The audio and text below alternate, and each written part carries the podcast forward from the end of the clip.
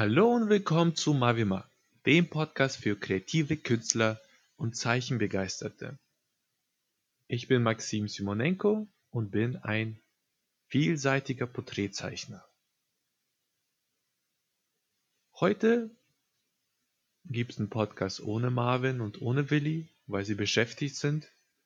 Ähm, ich möchte unsere wöchentliche Tradition weiterführen, einmal pro Woche einen Podcast zu halten. Deswegen bin ich hier an dem schönen Vormittag alleine am Headset und ja, habe mir auch ein sehr schönes Thema ausgesucht und zwar als Künstler Geld verdienen. Und dazu habe ich drei Tipps, die mir geholfen haben. Ja, warum? Ähm, wie kommt es, dass ich als Künstler über Geld sprechen möchte? Nur so als, als Beispiel. Vor fünf Jahren habe ich noch 75 Dollar für, eine, äh, für ein digitales Porträtgemälde verdient, ja, das ich drei Tage gebraucht habe. Also davon konnte ich mit Sicherheit nicht leben. Ja, okay, zu dem Zeitpunkt konnte ich schon dazu leben, weil ich im Wald gewohnt habe und nur 100 Euro Miete gezahlt habe. Ja, aber so hätte es nicht weitergehen können, ja, da ich irgendwann auch eine Familie gründen möchte. Äh, und ja, jetzt fünf Jahre später bin ich, ist mein Topsatz liegt bei 1500 Euro am Tag. Ja, und das recht regelmäßig. Und das Interessanteste dabei ist, dass ich innerhalb dieser fünf Jahre mich zeichnerisch kaum verbessert habe. Es lag also nicht daran, dass ich besser im Zeichnen geworden bin. Ja? Und woran es lag, was ich bisher gelernt habe, denn es gibt noch natürlich für mich sehr, sehr viel zu lernen und auch ein Hinweis, die Kunstbranche ist so weit und so breit, es gibt so viele Möglichkeiten und Arten, Geld zu verdienen. Ja, je nach Persönlichkeit des Künstlers gibt es auch dementsprechend individuelle und persönliche Wege, um, ja, um Geld mit Kunst zu verdienen. Ich erzähle aber von meinen Erfahrungen ja, und wünsche dir viel Spaß bei dieser Podcast-Folge. So, Mein Punkt 1. Ja, mein Punkt 1 war auch bei mir, ich habe zuerst gut zeichnen gelernt. Nun, gut zeichnen lernen ist relativ. Weil man könnte annehmen, gut zeichnen können, äh, das muss gleich realistisch sein. Das muss gleich anatomisch korrekt sein. Ja, wir denken gleich an Michelangelo oder Da Vinci ja, das waren gute Zeichner. Nun, ja, es waren gute Zeichner. Es waren gute Zeichner auf ihren Gebieten. Heutzutage gibt es so viele verschiedene Zeichenstile. Und wir hatten das schon mal in einer anderen Podcast-Folge. Ja, der Zeichenstil. Der Zeichenstil ist für mich der Ausdruck der eigenen Persönlichkeit.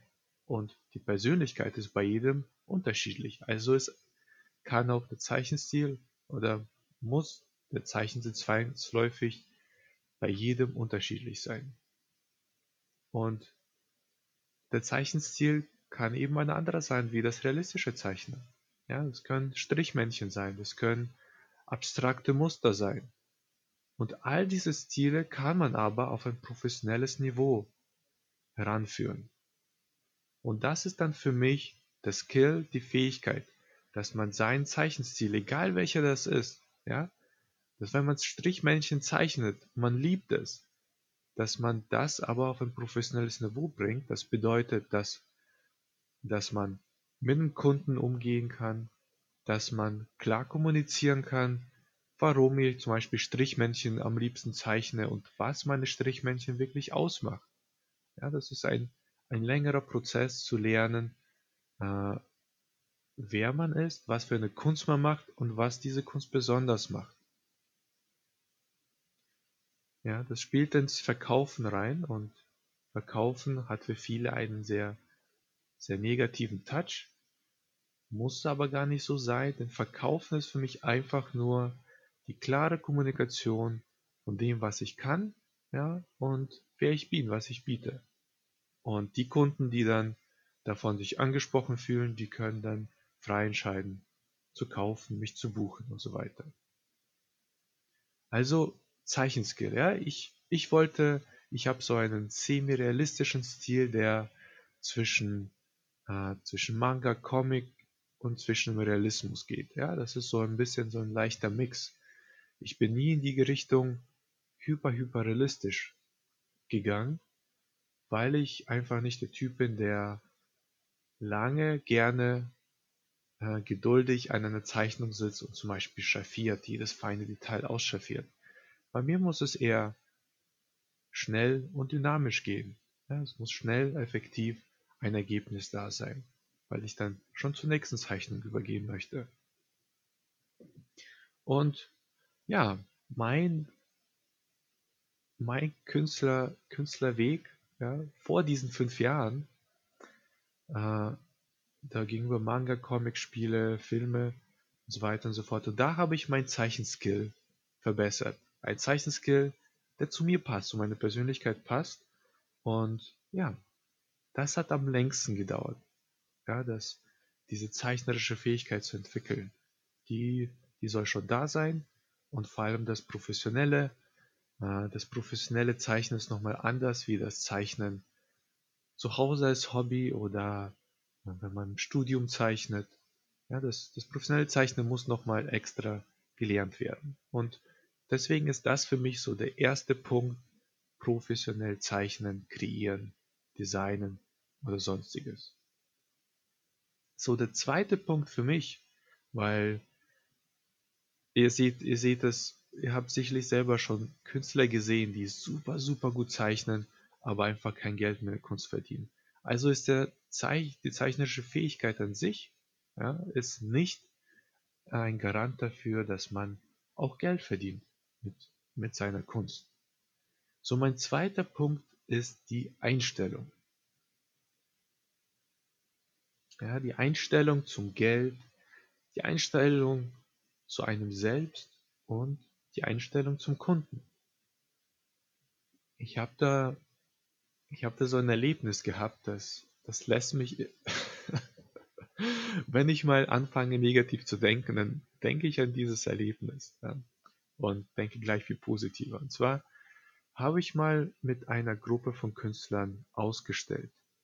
Ja, es war einfach keine große Ausstellung, waren fünf verschiedene Künstler vielleicht und ich wollte mich ausprobieren, was Ausstellungen angeht, Erfahrung sammeln, wie es ist, ob es für mich ist oder nicht. Im Endeffekt habe ich äh, verstanden, dass es nichts für mich ist. Ähm, aber das Interessante ist, nach dieser Ausstellung passiert, als wir alle, als wir Künstler zusammen uns zusammengesetzt haben, viele davon haben sich einen Alkohol bestellt und was zu trinken und ich saß so, so daneben ein bisschen und habe mir das Ganze angehört. Und die haben, ja, die haben sich die ganze Zeit über Kunden beschwert, die einfach nicht bezahlen wollen, dass die Menschen heutzutage so uninteressiert sind, ja, dass, äh, dass äh, ihre Kunst nicht verstanden wird, dass sie so viel, äh, so viel Zeit investieren, aber niemand kauft und schieben das aber auch alles auf die Kunden, ja, auf die anderen. Und ich dachte mir, wenn ihr so über eure Kunden denkt, warum sollten sie von euch irgendwas kaufen? Weil auch wenn die Kunden das jetzt nicht direkt hören, was die sagen, ja, die spüren das über die Zeichnung, über den über den E-Mail-Verkehr, über das Sprechen. Ja, man, das spürt man unterbewusst, diese Einstellung, das spielt alles mit rein und ist unglaublich wichtig. Und das war so für mich der Punkt, äh, so okay, ja, also ich werde immer die Einstellung haben, dass Kunden gut für mich sind, ja, dass ich gute Kunden habe, die gerne für mich Geld zahlen und das habe ich mir auch. Äh, klar braucht man dafür Beweise, ja, und schaffe die Beweise, indem du irgendwie mehrere Aufträge machst und da ist ein super Kunde dabei und fokussiere dich auf diesen Kunden. Ja, stell dir vor, dass die nächsten Kunden auch so perfekt sind oder so gut. Und ich muss sagen, es funktioniert. Also es funktioniert bei mir sehr, sehr gut, ja, dass ich mit dieser offenen Einstellung an Aufträge rangehe und Aufträge bei Kunden, die jetzt nicht so gut für mich sind, relativ schnell ausblende. So habe ich den Eindruck, dass ich wirklich sehr gute sehr gute Kunden habe und das erhöht automatisch äh, ja, mein Honorar und die Anfragen von Kunden, die, die mich mögen. Ja, auch wenn ich die Homepage schreibe, äh, wenn, ich, wenn ich sie bastel oder E-Mails versende, die haben immer so eine leichten, äh, leichte Positivität, ja, auf die Kunden anspringen. Es macht einfach viel mehr Spaß, als Künstler zu arbeiten, weil man zum Kunden eine gute Einstellung hat. So, ja, die Einstellung zum Geld. Ich erinnere mich auch nochmal, bei diesem Punkt habe ich auch vor fünf Jahren intensiv als allerersten Schritt tatsächlich angefangen, mich damit zu beschäftigen, wie denke ich über das Thema Geld. Und ja, man, man kennt ja diese Man kennt die allgemeinen Sprüche. Ja, die höre ich auch heutzutage immer wieder. Bist du, bist du Student? Du machst es doch nebenher. Was machst du eigentlich hauptberuflich? Äh, brotlose Kunst. Äh, ja, das irgendwie herrscht die allgemeine Meinung vor in Deutschland, dass Kunst brotlos ist. Und als ich ein angehender Künstler war, hat das natürlich mich stark beeinflusst und äh, auch wenn man wenn man sich innerlich dagegen dagegen ein bisschen stemmt, ja, das das zieht einen mit, also das zieht man mit sich, ja, diese diese Vorstellung. Und heute kann ich diese Vorstellung überhaupt nicht mehr nachvollziehen. Ja, ich habe so viele Menschen getroffen, die Kunst so gerne mögen und so gerne auch viel Geld dafür ausgeben. Ähm, bei mir persönlich ist es so, dass, dass ich Aufträge schon ablehnen muss, ja, die gut bezahlten Aufträge, ähm, weil, ich, weil ich genug Aufträge habe. Und, und ich denke mir dann so, wie kann das sein, dass viele andere Künstler kaum, kaum Aufträge haben? Ja, es, gibt, es gibt eigentlich so viel Nachfrage. Und einer dieser Punkte, wie gesagt, der erste Punkt war die zeichnerische Fähigkeit. Der zweite Punkt, die innere Einstellung, die innere Einstellung auch zum Geld. Ja, das Geld, das Geld ist nichts Negatives.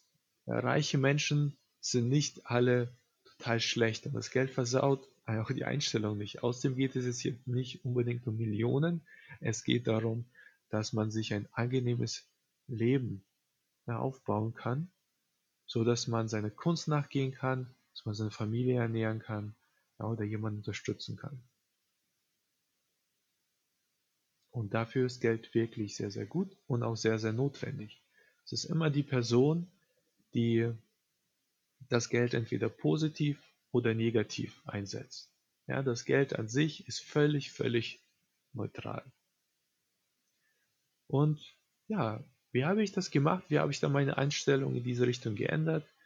Wir haben hier eine große Kirche in der Nähe und die kann man einfach, einfach, einfach besuchen. Da bin ich immer wieder hingegangen, habe dort so ein bisschen ähm, meditiert, kann man sagen. Also ich habe da ein bisschen, ich habe da so ein, äh, habe mir Sachen, hört sich ein bisschen komisch an, eingeredet. Ja, ich habe mir nochmal, hey, ja, das Geld ist gut, ja, ich bekomme meine Traumkunden und das baut in einem so ein sehr positives Gefühl auf. Ja? Und mit diesem positiven Gefühl habe ich dann mein, wie gesagt, die Kommunikation zum Kunden gehalten, meine Homepage erstellt und das zieht einfach nette Leute an. Mir hat es super geholfen. Es muss keine Kirche sein. Das war einfach, weil es ein, ein sehr entspannter, netter Ort für mich war. Ähm, ein sehr beeindruckender, inspirierender Ort tatsächlich. Ich bin überhaupt nicht äh, religiös oder so, aber ich glaube an die innere Einstellung, dass die vieles beeinflusst und dass vieles in uns unterbewusst gespeichert ist und dass man dem ein bisschen entgegenwirken kann, indem man sich das äh, täglich oder wöchentlich das, das Ganze sich äh, einprägt, ähm, sich für sich einspricht. Und hat bei mir auch super funktioniert.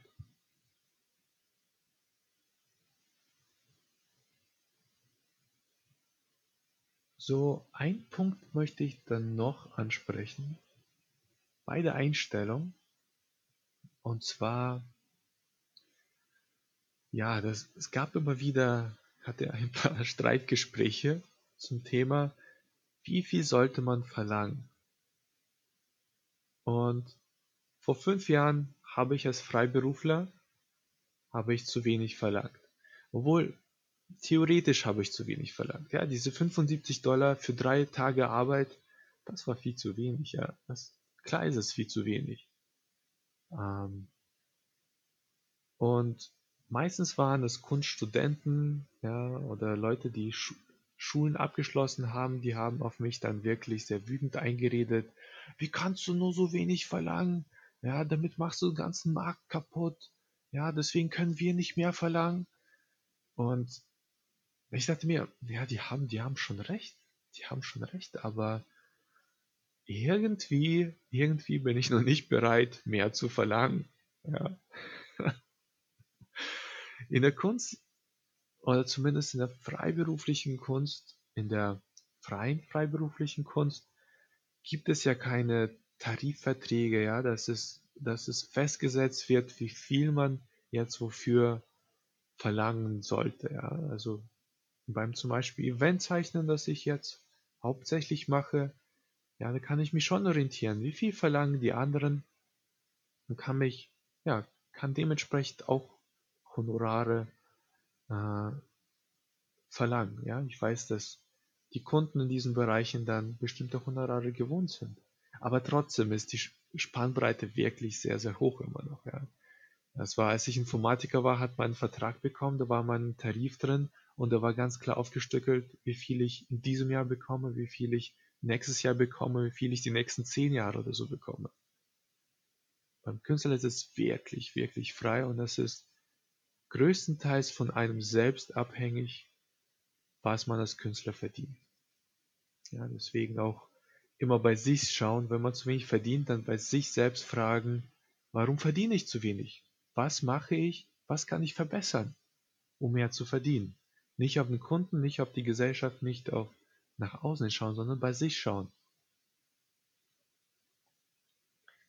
So, und zurück nochmal zu diesem, zu diesem Streit mit, äh, mit anderen und äh, so Künstler, die aus der Schule rauskommen, ja, und die dann gleich ganz viel verlangen, verlangen möchten, fürs Zeichnen zum Beispiel. Ähm, kann man versuchen, kann bei manchen funktionieren, aber meiner Erfahrung nach hat es bei den meisten Künstlern nicht funktioniert. Also die, die gleich, also zu früh zu viel verlangt haben, die haben vielleicht ein, zwei Kunden äh, an Land gezogen, aber diese Kunden kamen nie wieder, weil sie haben gutes Geld bezahlt, aber diese angehenden Künstler, die waren noch gar nicht in der Lage, professionell zu arbeiten. Denn im Studium oder in der Schule lernt man nicht wirklich professionelles Arbeiten, wie es auf dem Markt ist. Und, und dann sind diese Künstler dann, sie, sie beharren auf ihren hohen Preis und bekommen keine Aufträge, sammeln keine Erfahrung, entwickeln sich kaum weiter, ja, bekommen immer schlechtere Laune, sie, dass niemand ihnen Geld bezahlt, ja, und versumpfen so ein bisschen. Und die Künstler, die ich kenne, die, die jetzt gut verdienen, die haben erstmal klein angefangen.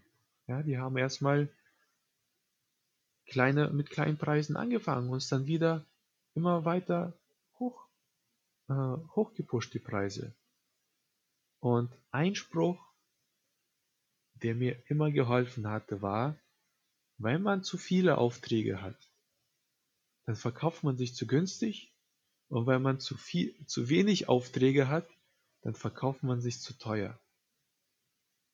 Und daran habe ich mich immer gehalten. Wenn ich gemerkt habe, Ja, ich mache ein Angebot, schreibe meinen Preis auf die Homepage und ich bekomme keine Aufträge dafür. Dann setze ich den Preis runter. Dann biete ich, dann schreibe ich ein paar Kunden an, sage, hey, möchtest du das nicht haben? Ich mache es dir für den Preis, für den du es haben möchtest. Ja? Und dann mache ich diesen, diese Art Aufträge mehrere Male erstmal für einen niedrigen Preis. Und dann erst verstehe ich, warum mein Angebot nicht gut war. Ja? Ich habe dann Erfahrung, ich sammle dann Rezensionen, ich schreibe das auf meine Homepage, hey, ich habe das schon mal gemacht, ich habe ein gutes Feedback von Kunden und dann kommen plötzlich die Aufträge und dann erhöhe ich meine Preise nach und nach. Und die Aufträge hören aber auch nicht auf dann. Das hat bei mir wunderbar bisher funktioniert. Beim Eventzeichnen zum Beispiel bin ich zuerst auf äh, kostenlos auf eine Hochzeit von Freunden gefahren, habe dort kostenlos für die Porträts gezeichnet, habe es geübt, habe hab Erfahrung gesammelt und habe mich fotografieren lassen, habe die dann um Rezensionen gebeten und, da, und dann bin ich nach Hause gefahren, habe eine Homepage gebaut und habe eine Google-Werbung geschaltet und ein paar Wochen später kamen professionelle Aufträge. Und erstmal habe ich nicht zu hoch äh, meine Honorare angesetzt.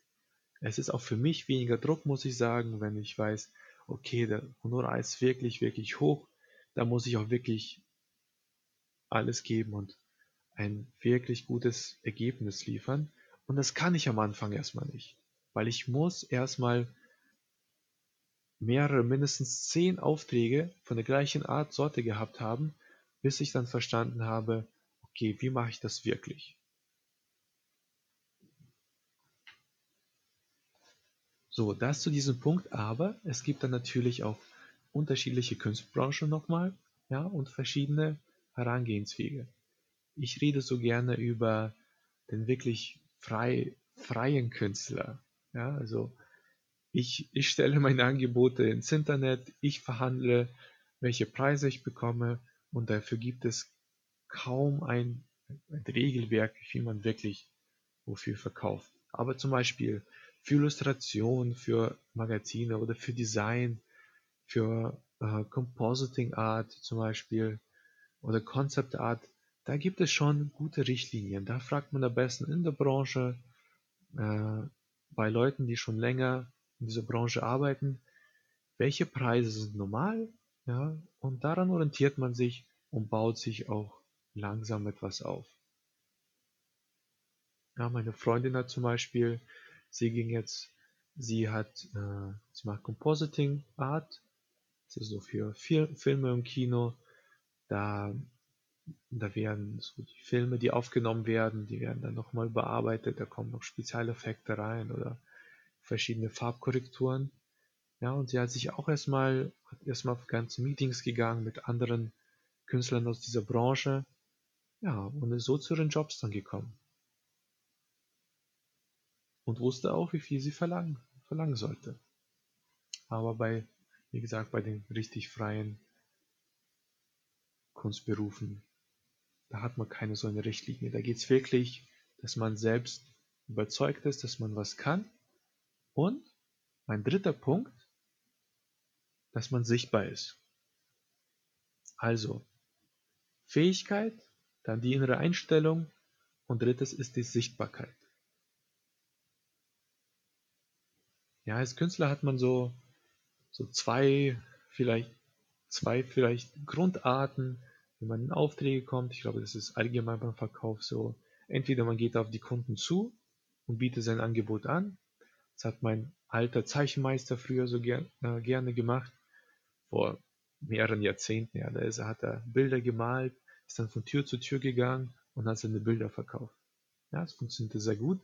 Heute wird es wohl eher so nicht funktionieren, ähm, dass man wirklich von Haus zu, Haustür zu Haustür geht. Heute macht man das alles online.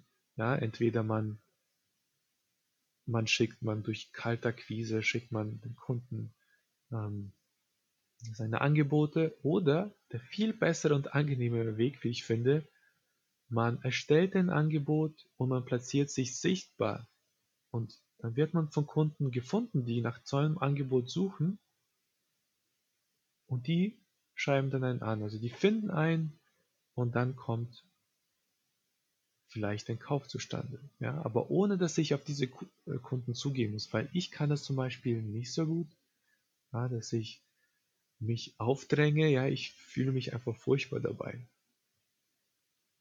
Deswegen Sichtbarkeit, eine sehr gute, Home, eine gute Homepage ja, auf den Social Media Profilen gut dastehen, dann ja viele verschiedene, ich, ich lege sehr viel Wert auf, äh, auf SEO, SEO, das ist so, äh, dass es für, für Google sehr gut zu finden ist. Und mich finden die meisten Leute über Google zum Beispiel. Ich bin zwar auf Instagram und Facebook und äh, Pinterest, auf YouTube vertreten, äh, aber die meisten finden mich über Google. Ja, meine Homepage, an der bastel ich auch fast jeden Tag, bastel sie um. Und äh, warum jetzt über Google? Das, ja, das passt vielleicht zu meinen Angeboten einfach. Das muss jeder für sich selbst ausprobieren. Äh, ich hatte meinen größten Aha-Effekt gehabt, als ich vor, vor zwei Jahren meine fürs Eventzeichnen eben meine Homepage erstellt habe, so wie ich erzählt hatte. Ähm, dann habe ich eine Google-Werbung geschaltet und innerhalb von wenigen Wochen kamen richtig gute Aufträge. Und alles, was ich gemacht habe, war vorher ein paar kostenlose Hochzeiten dort zu zeichnen, dann meine Homepage zu erstellen und eine recht günstige Werbung zu schalten. Und dann habe ich mich praktisch zurückgelehnt ja, und die Kunden, ja, die haben, die haben mich gefunden und haben mich beauftragt. Und ja, innerhalb von einem Jahr war ich, war ich ausgebucht, was dieses Thema angeht. Nicht, weil ich jetzt der beste Schnellzeichner, Porträtzeichner bin. Ja, ich war auch noch am Anfang recht unerfahren. Aber einfach, weil ich präsent war. Und zwar auch im richtigen, äh, im richtigen Medium, also bei Google. Weil die meisten, wenn sie für eine Hochzeit, für einen Geburtstag oder für eine große Messe jemanden suchen, dann geben sie das bei Google ein. Ja, sie geben ein Schnellzeichner und dann eine Stadt dazu ein. Ja, und ich wollte am Anfang habe ich Rostock und Umgebung gearbeitet, da habe ich halt eine Homepage erstellt, die auf das Schlüsselwort, das Keyword Schnellzeichner Rostock ausgerichtet war.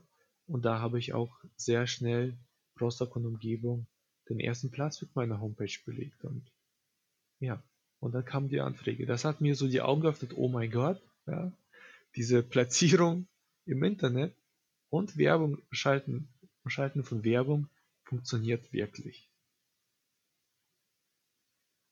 Ja, und einfach sichtbar zu sein. Zur Sichtbarkeit gehören auch noch viele mh, hm, detaillierte Punkte. Also es ist nicht einfach sichtbar sein, hey, hier ist meine Kunst, sondern zur Sichtbarkeit gehört, dass die Kunden, die dann, die potenziellen Kunden, die auf, dann auf ein Facebook-Profil von einem gehen oder auf die Homepage, dass sie, ja, dass sie einen kennenlernen. Weil kein Kunde wird die, wird jemanden beauftragen, den er nicht irgendwie denkt zu kennen oder zu dem er etwas Vertrauen aufgebaut hatte. Ja, Kunden kaufen eher aus, aus Vertrauen. Und um das aufzubauen, muss man wirklich ehrlich, transparent sein. Äh, deswegen verstehe ich gar nicht, dass so viel im Umlauf ist, das Verkaufen so, dass man da fies und aggressiv sein muss, weil ich habe den Eindruck, das funktioniert gar nicht. Okay, das funktioniert aber vielleicht wirklich sehr kurzfristig und dann realisieren die Leute, dass es alles Betrug war und dann bricht das alles zusammen. Aber wenn man nachhaltig und langfristig ein Business aufbauen möchte, dann geht es wirklich nur über Transparenz und über Ehrlichkeit. Und ich empfehle da immer so, so offen wie möglich sich auf seiner Homepage zu präsentieren. Ich, ich habe es ein bisschen vielleicht zu viel gemacht, aber das passt zu mir. Ich habe meine ganze Lebensgeschichte, ich habe Babyfotos sogar von mir äh, in, meine, in meinen Lebenslauf gepackt auf meiner Homepage. Aber ich hatte so wunderbare Momente, ja, es konnten die mich dann für eine Hochzeit gebucht haben, ja, gesagt haben, schon, oh, das hat uns, das hat uns so, das fanden wir so toll, dass du das und das, dass du Informatiker vorher warst, dass du eigentlich aus Russland kommst, ja, das, so eine bewegte Lebensgeschichte oder einfach, einfach bei Details, ja, die sehr persönlich sind. Das hat die dann tatsächlich überzeugt. Die haben, meine Zeichnungen haben sie vielleicht das Interesse geweckt, aber überzeugt mich anzuschreiben, weil eher ja, mein persönliches Auftreten. Und viele introvertierte Künstler sagen mir, nein, sie wollen keine Fotos von sich ähm, preisgeben, sie mögen nicht das Fotografieren, sie mögen auch nicht äh, wirklich über sich was Persönliches schreiben, weil es wird ja im Internet alles irgendwie geklaut oder sie haben Angst, dass denen irgendwas gestohlen wird oder so, kann ich persönlich nicht nachvollziehen. Ja, auch, auch wenn, wenn mir Google oder Facebook meine Kontaktdaten klaut ähm, oder sonstige, wann ich, wann ich, äh, wann ich, zu welcher Uhrzeit ich gerne Kekse esse und was ich gerne dazu trinke oder so, ja, dann, dann ist es so. Das kann ich sowieso nicht wirklich verhindern, ja, weil, äh, weil im Hintergrund solche, solche Prozesse laufen und ehrlich gesagt, ja, auch wenn sie diese Daten nehmen können, ja, meine Persönlichkeit, die ist immer noch bei mir, das, die kann mir niemand nehmen, ja. Zumindest meine innere Persönlichkeit. So denke ich, ja. Muss nicht richtig sein, ja, aber äh, man muss nicht extrem viel von sich freigeben, aber ein paar so persönliche Sachen. Ja. Ein Foto ist schon wirklich, wirklich wichtig, weil äh, warum, warum sollte ein Kunde zum Beispiel für, für Kurse, ja, warum sollte eine Mutter äh, ihr Kind zum Beispiel zu einem Zeichenkurs von mir schicken, wenn sie gar nicht sieht, zu wem sie das Kind schickt? Ja?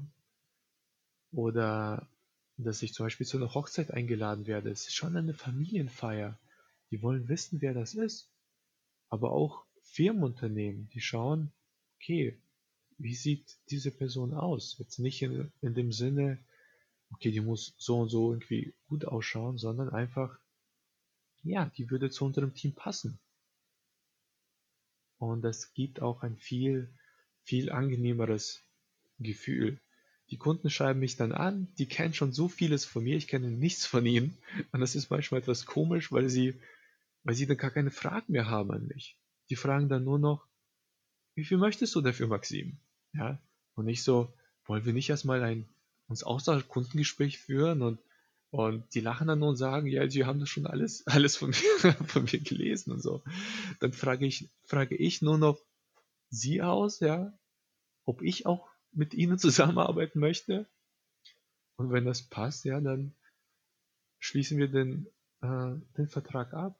Ja. Sehr angenehm. Also diese Sichtbarkeitssache, äh, vor allem jetzt zu, zu Online-Zeiten hat mir extrem geholfen. Ja, mit, da gibt es ja auch verschiedene, verschiedene Methoden über Content Marketing, dass man zum Beispiel einen Blog-Eintrag, einen Podcast macht, YouTube-Videos macht, um präsent zu sein im Internet. Oder man macht, man macht Werbung. Ja, so ein bisschen, ich mache einen Mix aus beidem und damit funktioniert das sehr gut für mich ja, das war, das waren jetzt so die, die, die Schritte, die für mich, die drei, die funktioniert haben. Zeichenfähigkeit aus, äh, ausbauen, ähm, dann die innere Einstellung, ja, und dann die Sichtbarkeit.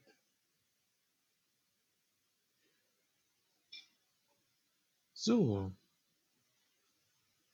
damit wäre der Podcast zu Ende. Und ich habe auch, ich dachte, ich brauche vielleicht nicht so lange, aber es waren doch 30 Minuten. Ich hoffe, ihr konntet etwas davon lernen. Ja, mir hat es auf jeden Fall Spaß gemacht. Und ich werde mit Sicherheit auch immer wieder alleine so eine Podcast-Folge aufnehmen. Ich freue mich jedoch schon auf unsere nächsten Gäste und auf Marvin und Willi. ja, und wünsche euch noch einen schönen, ähm, einen schönen Tag und bis zur nächsten Podcast-Folge. Folgt uns gerne auf iTunes und auf Spotify. Es wird noch sehr viel Interessantes folgen. Und ja, ich bin Maxim Smonenko und wir sehen uns, hören uns beim nächsten Mal.